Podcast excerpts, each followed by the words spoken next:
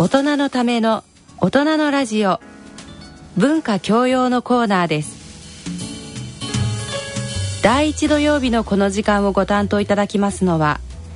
歌人の田中昭義さんと角川短歌編集長の石川一郎さんです。ご機嫌いかがでしょうか？田中昭義です。ご機嫌いかがでしょうか？角川短歌編集長の石川一郎です早速なんですけれども、えー、4月号の角川短歌、えー、保存版大特集ということで、はい、えー、短歌で人生を豊かに31文字の扉というまさにこう新しい季節の始まりのような特集かなと思うんですけれども、はい、ちょうど桜をあしらった表紙になっていますけれども、そうですね。この、えーと、4月号ではどんな特集を組まれましたでしょうか、はいえっと、4月ということでなんかまあ新しい、えー、シーズンで、はい、えー、季節だけじゃなくてあの年度全体のが変わる月でもありますし何かを始めたい季節だと思うんですね。はい、でその中で、えっとまあ、短歌にぜひちょっと扉をですね開けてえー、短歌の面白さを少しでも知っていただけたらなという思いで、えー、組んだ特集なんですが、はい、なるほど、えーと、佐々木幸綱もう現代歌人の、えー、代表する一人ですけれども佐々木幸綱さんが、えー「総論短歌とは何か」っていうもう、歌人が短歌とは何かっていうテーマで書けって言われるのが一番多分実は大変だと思うんですけれども、ね、あのしかも岡野博彦先生というもう、ね、えっ、ー、と天皇家の歌会始めの選者を30年ぐらいされていたような岡野博彦先生に31文字みそ一文字の起源は何かと書けという感じで。もういきなり文章でこのテーマでは無理でやるって断言されて、はい。そね、そこから始まってしまうんですけども、はい、なんとかあの面白く書いてもらってます、なるほど。でその佐々木幸綱先生のですね、はい、総論では、はい、歴史の深さこそが魅力の第一であるっていうの断言されてますね。はい。まあ、短歌をやってる人のその短歌の真髄っていうのはその、はい、1400年前から日本人がこう、歌ってきたことと同じことを現代の我々やっているというですね、はい、まあ、そこが一番の本当に魅力なんだろうなという気はしております。はい、確かにそうです。もう万葉集の時代から現代までもう江戸時代もあれば戦国時代もあってともう国がどんな風に変わったとしても日本人が31文字を読み続けてきたっていうことは変わらない、ね、やっぱりあのそういう一つこうたった31文字だけれどもそこがこうつながってバトンのようにもう読み続けられていく歴史っていうのは改めてすごいなと思うんですけれども、はい、えー、大人の文化教養ということで、えー、今回のこの角川短歌4月号の中では、えー、大島さんという歌人の方が現代の名家百首選というのも、えー、作ってくださっていますけれども、はい、これも歌人は言われたら大変な もう現代の名家を100首選べっていうふうに言われたらもう何冊の資料の歌集を読んだんだろうと想像しますけれども、はい、具体的には、はい、どんな歌が紹介されてるんですかね？えっ、ー、と基本的には今回この現役の歌人、はい、なるほどなるほど。まだご健在の方々を中心にと。そうですね。はい。えっ、ー、とまあ90歳を過ぎていらっしゃる清水房夫さんからですね。はい。今を生きている歌人たちの中で一人一首。なるほど。全部100名で100首ですね。はい。100人一首の形式をとっております。はい。まあ、一首、えー、と挙げさせていただくと、えー、染野太郎さんという、はい、30半ばの、えー、歌人の方が若い方なんですね。若い方ですね。はい、えーと「あの日の海」という第一歌集を、えーはい、昨年出しました、はい、でその中の一首なんですが、えーえー、足元へ転がってくる高級に怯えるように立つマリア像足元へ転がってくる高級に怯えるように立つマリア像。はい、高級というのはあの、えっと硬いボール、ね、野球とかのボールの硬い高級、とかテニスとかですかね、はい、はい、でこの染野さんはあの高中高一貫、えー、教育の、はい。えー、教師をされている、ね、なるほどなるほど。はい。なので舞台が学校だとあそうなんですね、えー、はい。でもその学校の、まあ、庭に庭というんですかね、はい。まあ、マリア多分ミッション系なのかそのキリスト教系の学校ですね。マリア像がまあ立っているような学校ですね、はい、そこでまあ思わずこう部活か何かで、えー、のテニスか野球か、えー、をやってる生徒たちがまあその球が転がっちゃって、はい、マリア像の前に転がっていったんでまあそれだけの光景なんですけれどもまあ、あのそのマリア像はもちろん銅像なんで、はい。まあえーと、思いとかはないんですが、まあ、怯えるように立っているというふうに染野さんはまあ感じたと。なるほど。その辺の把握が面白い歌だなとはい。何気ないこの一コマの中でのですね。なるほどその把握の面白さで選ばせてもらいました、はい、そうなんですね、えー、はい。あのこの4月号ではカラーグラビアで、えーと、俵真知さんの「空」という3首も読めるんですけれども、はい、この大島さんが、えーと、俵真知さんで選んだのは「プーさんの花」という歌集から「えー、タンポポの綿毛を吹いて見せてやるいつかお前も飛んでゆくから」「タンポポの綿毛を吹いて見せてやるいつかお前も飛んでゆくから」という一首で、はい、えーと、松さんは今シングルマザーとして、えー、幼い息子さんを、えーと、沖縄のある島で育てていながらっていう生活だと思うんですけれども、ちょうどタンポポの綿毛と子供の旅立っていく姿っていうそこら辺を重ね合わせて読んだ一首を大島さんは入れてらっしゃいますけれども、はい、まあ本当にあの、えーと、分かりやすいもう新聞歌壇の選者の方々とかそういった方々から新しい世代まであのいろんな方々の、えー、新しい名家が、はい。大島さん完成での百種選が選ばれておりますのでもし、えーと、興味のある方は、えー、ぜひチェックしていただきたいと思いますけれどももう一つこのえー、31文字の扉という特集の中で私が感動したのはですね、はい、と日本全国名家を探そうと私の町の、はい、えー、名家北海道から沖縄までこんな一種があるんだっていうのを、えー、47都道府県それぞれに、えー、作品をこれを書いてらっしゃるのは地元の方なんですかね？えそうですね。それぞれの都道府県に、はい、えー、住まわれている歌人の方に選んでいただいています。はい。すごくもう北海道から沖縄までヒット県一周ずつというこの47州も大変面白いと思うんですけれども例えば私の今住んでいる静岡県はですね、はい、なんと、えー、この源頼朝の一首が、えーと読まれていますけれども静岡を代表する歌として、えー、この山田慎太郎さんという方が選ばれていますけれども「帰る波君にとのみぞことづてし浜名の橋の夕暮れの空」「帰る波君にとのみぞことづてし浜名の橋の夕暮れの空」えー、浜名湖の入り口あたりですかねにあったと言われているこの浜名の橋というのはもう枕草子などでも、えー、書かれている歌枕の一つになっているそうですけれども今はもう、えー、この浜名の橋というのはかかっていなくて想像するしかない状況なんですけれどもでも実際にこの静岡の一種としてまあ普通は多分静岡の一種といったら「田子の浦湯打ち入れてみればましどにぞ富士の高根に雪は降りけるの山辺の赤人の歌」とかですね、はい、まああの和歌山牧水の富士山の歌とかが出てくるかなと思うんですけれどもあえて源頼朝の一種が紹介されているのにちょっとびっくりしましたけれどもご当地の一種にぜひ皆様にも接していただけたらなと思いますけれども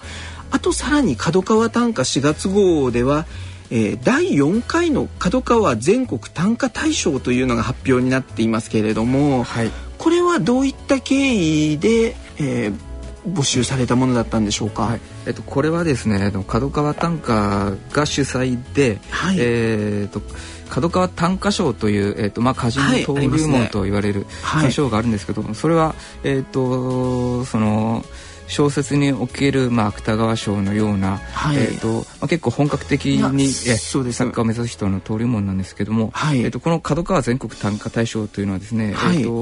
もうちょっと短歌を純粋にこう楽しんでいただきたいなという思いでですね、まあ、全国から自由に、えーと、自由題と題詠を、なるほど、えー、と募集して一種から、えー、と応募できるんですけども、はい、でそれで大賞準賞などいろいろな賞を設置しまして、はい、えーと、全応募作の中から、えーと、いろいろ選んでいこうという。なるほどなるほど。はい、はい。対象だと副賞10万円とか、ね、準賞でも副賞3万円が出てきたりとか。でしかも選んだ方々も岡井隆さん佐々木幸綱さん馬場明子さんという、まあ、あの現代を代表する歌人の方々でもあると思いますけれども、はい、ちなみに大賞はどんな作品が選ばれてるんでしょうか？はい、え大賞はですね、えー、自由題で「青いまま落ちるどんぐり初めからそういう役であるかのように」「青いまま落ちるどんぐり初めからそういう役であるかのように」東京都若草の道さんの作品です、はい、なるほどなるほど。わかりました。これはえーと、馬場明子さんも取られている一種のようでしたけれども、ね、はい、青いまま落ちるどんぐり初めからそういう役であるかのように、はい、なるほど、はい、岡井隆さんも秀逸に選んでいたりとかですね。すね。はい、なるほどなるほど。割と人気のあった作品ということで対象になったんですね。はい、はい。あの、えっと、対象ではないんですけれども準賞の自由題岐阜県の伊藤佳恵子さんという、ひらがなで佳恵子というお名前の方が、えっと、読まれた「声持たぬ魚のように流れにも逆らいもせず会議終わりぬ」「声持たぬ魚のように流れにも逆らいもせず会議終わりぬ」なんとなくもう結果が分かったような、はい、会議を声持たぬ魚魚のようにっていう風に会議が終わったっていうところはああなるほどなと、はい、あのえー、31文字の小さな文字数ですけれどもでも日常のある場面をこう読んでいて何か作者ならではの視点っていうのがあるなというふうにも思いましたけれども、はい、そうですね。はい。あとこの賞をすごく今ざっと見ていて、えーと、大賞準賞角川学芸出版賞とか与謝野明子短歌文学賞姉妹賞なんていう面白い賞も出てきていますけれども、えー、もっとさらに面白いと思ったのがウェブ賞というのも出てくるんですね。インターネットのはい。ウェブ賞。最近はあのー、ネット上でこう短歌を、発表したりとか、えー、まあえーと、あるいはツイッターとかですね、あえー、140文字の、えー、はい。えーと、そういうところででいろいろつぶやいたりとかしてる方も多いまあ、そういうあの風潮のもとですね、はい。えーと、ホームページで募集しているんですけれどもホームページでも募集しているんですが、まあ、その、インターネット経由で、えーと応募された中から選ぼうという賞ですね。なるほど。このあの、えーと、埼玉県今村香織さんですかね、えー、という方の「休戦も致し方ない日曜はホットケーキを食べる日だから休戦も致し方ない日曜はホットケーキを食べる日だからというもう若い夫婦の夫婦喧嘩の後の場面ですかね、えー、休戦も致し方ない。日曜日はホットケーキを食べる日だからなんとなくわかるような感じもしますけれども、ね、はい。まあもうホットケーキと、えー、夫婦喧嘩ではホットケーキの方が勝ったっていうのはなんかほのぼのした。場面かなと思いますけれども、はい、編集長はこの全体の中でこんな一首面白いなと思ったっていうのは何かございますか？ちょっと甘い歌なんですけどもね、はい、えっ、ー、と与謝野明子短歌文学賞姉妹賞さっきえっ、ー、とおっしゃってた、はい、えっ、ー、と東京都、はい、萩原慎一郎さんという男性なんですけど、はい、えー、こういう歌ですね。あの雲にベンチのように腰掛けて君と二人で語り合いたい。まあ一読してわかる、うん、そうですね、えー、あの雲にベンチのように腰掛けて、君と二人で語り合いたい。なんか中学生高校生の10代の総文化のようなイメージもありますけれども、はい、はい、この一首をあえて今選ばれたというのは 思ったままというかですねまあいろんな比喩のこの秀逸さとか、い、ろんなことが、えー、短歌では言われますけれども、はい、まあこういうふうにストレートに思いをですね、えーと、歌った歌っていうのは、えー、なかなか取られることがないんですけれどもなるほど。特に、まあ、ですよね、特にですねその岡井隆さんや佐々木綱さん馬場彦さんのような方には取られないので、はい、えーと、でもですね今回の特集で小池彦さんが言ってるんですけども、はい、一読して分かるように作りなさいということを言ってるんですね。はい、えーと、ご自分の歌は必ずしもそういう歌ではなかったりするんですけど ね。はい、えーとまあ、初学者に向けた言葉だと思うんですけども、まあえーと、特にこういうラジオだと,、えーとやっぱこう一読してこう伝わってほしいというのがあるので、うん、そうですね。確かに。はい。でまあそういうところをですね、はい、えーと、角川短歌ではいろいろ紹介していきたいなと思っているのでなるほどなるほど。これを選ばさせてもらいました。はい。すごくこうほのぼのした総門歌だなと思いますけれども、えー、あの、えーと、この上の方の章に入っているわけではないんですけれどももう一方で奨励賞に入っている一人、えー、岡山県の古田大地さんですかね、えーとこんな一首があります。えー、一つだけ減らない色のペンがある本当のこと書いてみようか一つだけ減らない色のペンがある本当のこと書いてみようかなんかあのこの一首もすごく印象的でですね、はい、12色のペンなのかあるいは、えー、何かの一つだけ減らない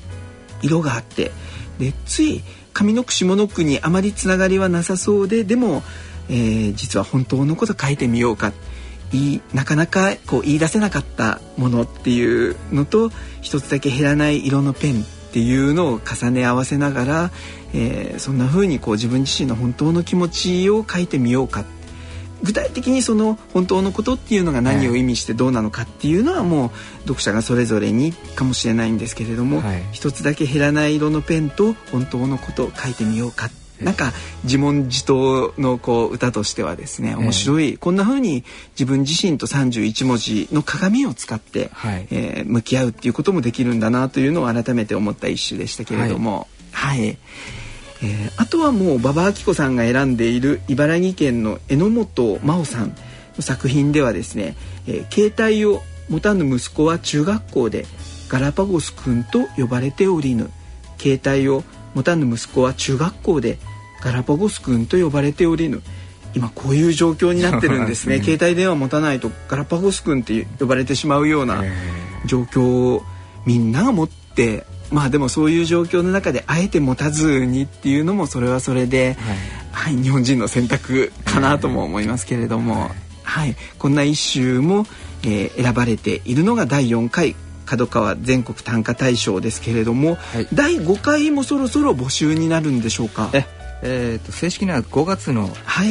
24日からですね、はい、えーと募集を開始いたします。なるほど詳細はですね、はい、本誌、えー、次の次なんですけど6月号ですね、はい。えー、5月25日。発売の発売の5月6月号にてはい。いたします、承知しました、ここはあのこういう有名歌人が選んだだけのものとは違って面白いなと思ったのはまた都道府県賞というのがあってその地元の方々でしょうか。各新聞社での北海道新聞社賞とかえー、静岡の場合だと静岡新聞社賞という形でいろんな地域の新聞、はい、もしくは海外で海外賞というのも選ばれていてということで、ええ、まあ、角川書店が短歌人口のいろんな掘り起こしもしながらというか短歌の魅力を全国各地の人が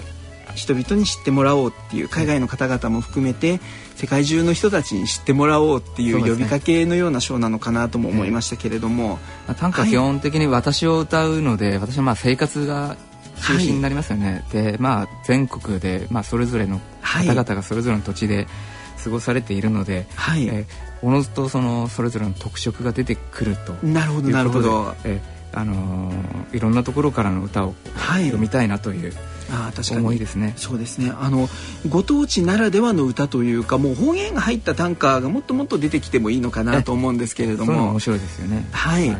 まあ、あの31文字という五七五七七という決まり以外はもう私たち一人一人がその31文字をどう開拓して新しいチャレンジをしていくのかっていう、31文字の実験室のようなものでもあると思いますので、はい、もう、えー、聞いてくださっている方々もぜひもうあなたにしか読めない一首というのがあるんじゃないかと思いますので、はい、えー、31文字のまああの難しくさあ短歌だなんとかだっていう感じよりは、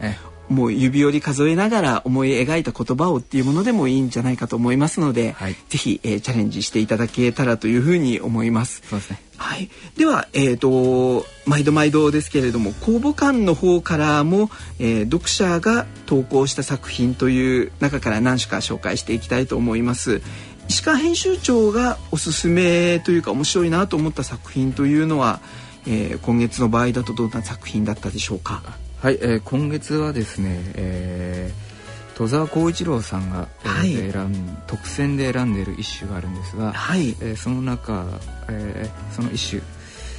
えー、読みます。はい、70歳も半ばとなればさりげなくボケの尺度を測る目に合う。70歳も半ばとなればさりげなくボケの尺度を測る目に合う。なるほど。この、えーと、何々の目に合うっていうのは、えー、痛い目に合うとかの目に合うではなくて測っている眼に合うという漢字が当てられていますけれども、ね、ななんとなくもう大丈夫かなっていう感じで周りから家族とかから見られてしまう、えー、そんな眼に出会ってしまったっていう一種でしょうか。そうですね。はい。なかなかちょっとユーモラスなでもえー、微笑みって後にちょっと切な感性みたいな感じの世界かなと思いますけれども、はい、自分をすごい客観的に見てるっていうところもありますしね。なるほどなるほど。この人は多分ボケてはいないんでしょう まさにそうですよね、えー、はい、えー、複雑な心理を巧みにまとめているというふうに評評されていますけど。なるほどなるほど。はい。上手だなと。はい、確かにもう五七五七七の短歌を作っていく歌を読んでいくっていう作業はもうボケ防止にはこんなにいいものはないんじゃないかと思いますので。本当に長寿の歌人の方が多いですし、多いですよね、えー、80代90代のか元気な歌人の方々が全国にどれほどいらっしゃるのかっていうのを思うとやっぱりあの短歌とえー、ボケ防止のこう、ね、相関図みたいなものがもっと語られていいのかなとも思いますけれども。普段でも70代とかの人がたまに現れると、はい、その短歌のサークルの中で若い人が来た そうですね。そういう世界ですからね、はい、もうあの僕が高校生であの短歌の抱えに行った時にはっぱりもう孫世代っていう感じで言われましたし、あの19、20歳で短歌角川短歌賞の受賞の時にはもう短歌界の子役デビューかって言われて ですね。まあ多分そんな時代、まあ、今は若い歌人どんどん出てきてますけれども、はい。そんな風な世界ですけれどもまあでも若い人たちの可能性も青春も読むことのできる死刑でもあると思うので、ね、はい、本当年齢を問わない死刑ですねでしょうか。はいこのあの公募短歌館で戸沢さんが選んだ秀逸の中にもあの面白い一首がありましたけれども石川編集長おすすめのこの秀逸の作品というのもぜひ紹介していただけますでしょうか？はい。ゴミ出しは我が日課なり寒へ来てカラスに会いに今日も行くべし。ゴミ出しは我が日課なり寒へ来てカラスに会いに今日も行くべし。はい、単にゴミ出しっていう場面だけではなくてもあえてカラスに会いに今日も行くべしなんだっていう自らに言い聞かせているという、単なるゴミ出しの場面なんですけどこの、はい、結句の「今日も行くべし」というこの文語体がですね、はい、大げさな文語体が、はい、この歌われてるこの日常のほんの一コマ、はい、しかもゴミ出しで、はい、というそのアンバランスさが非常に面白いなと。はいわかりました。私は、えーと、沢口さんという歌人の方が選んでいる、えー、兵庫県の田中圭介さんが、えー、読まれた一首「迷彩服まとう置いたるホームレス。夜べな君に何と戦う」「迷彩服まとう置いたるホームレス。夜べな君に何と戦う」たまたま置いたホームレスの方が迷彩服の服装でいてであえて戦争場面ではないけれども夜べな君に何と戦っているんだろう、はい、もうあの日常のある一場面だったかもしれないですけれどもホームレスの方のこう着ている服装そこを夜べな君に何と戦っているのか。そんな風に下の句で読んだ作者の一首が印象的でしたけれども、えー、はい、こんな風にこうたった31文字の、えー、社会というかもう目に映るものを読みながらでもそこで現代社会のある一面をあぶり出すことができるというのも31文字の効能の一つかなと思いますけれども。そうですね。はい。まあきっとあのいろんな読者それぞれに、えー、感じ方というのがあるかもしれないですし、えー、ぜひ皆さんも31文字五七五七七を一首読むことによってさらににこう日常生活が違った見方ができていくっていう感じもあるのかなと思いますしあのえーと、こうイヤリングとかを開けたりっていう形でもいいのかもしれないんですけど、うん、31文字のイヤリングというかですね、はい、目では見えないこう感性のイヤリングとか感性の眼鏡をかけるような感じで31文字の新しい視座を持つっていうことの楽しさをぜひぜひ、えー、一種二種指折り数えて読みながら皆さんにも感じていただけたらというふうに思っておりますけれども、はい、では、えーと、次号は、えー、どんな内容に歯科編集長なるんでしょうか？はい、え次号は、えー、5月号になりますが、はい、えー、斉藤茂吉の第一歌集、はい、釈光、はいはいはい、赤い光と書いた書いて釈光と読みますが、はい、それと北原白秋の霧の花という、はい、もうどちらも有名な、えーと、これは短歌を作ってる人たちだけではなくて国語の教科書とかにも出てくるようなもう日本人ある意味では必読の、えー、歌人の歌集有名な作品がたくさんある歌集ですけれどもはい、はい、えっとその2つの歌集が1913年に、はい、今からちょうど100年前に。なるほどなるほど、えー、月は、えー、と違うんですけれども、はい、えー、と1913年に、はい、この二大歌人の第一歌集が揃って出たというですね、はい。えー、その今年は100年目にあたるえー、年ですので、はい、改めて二大歌人の第一歌集の魅力を、はい、現代の視点でちょっと読み解いていこうかと。なるほどなるほど。そういう企画をはい、立てております。確かにこの、えー、斉藤茂吉の歌集も北原白秋の歌集も100年前ではありながら現代に通じるものっていうのがすごくたくさんあってもうやっぱりえーと、佐伯優子さんという方が1913年という奇跡の時代という書き方になってあのタイトルになってますけれどももう一回この1913年という時の歌集を2冊読むことによってまた現代をこう違った見方ができるっていうのはあなるほど面白い視点だなと思いますけれども、はい、このえーと、角川短歌5月号が、えーと、いつ発売になるんでしょうか？4月の25日に発売されます、はい、じゃあもう連休中はぜひそうですね。というゴールデンウィークのお供に。字ですかね、はい、はい、さらには、えーと、馬場明子さんが「日本の恋の歌を」えー、小村宏さんと一緒に、まあ、対談形式で語っていたりという、えー、企画もあるようですけれども。はい、はいぜひまあでもやっぱりこの100年前の古くて新しい歌集にぜひあの日本人の方々もう大人の文化教養コーナーとしては、ええ、ぜひ、えー、もう一回北原白秋斎藤茂吉とは出会ってほしいなと思いますので、はい、はい、えー、ぜひ皆様にも読んでいただけたらと思います。ということで、えー、大人のラジオ、えー、短歌のコーナーをお送りいたしました。それでは来月のこの時間までさようなら。さようなら。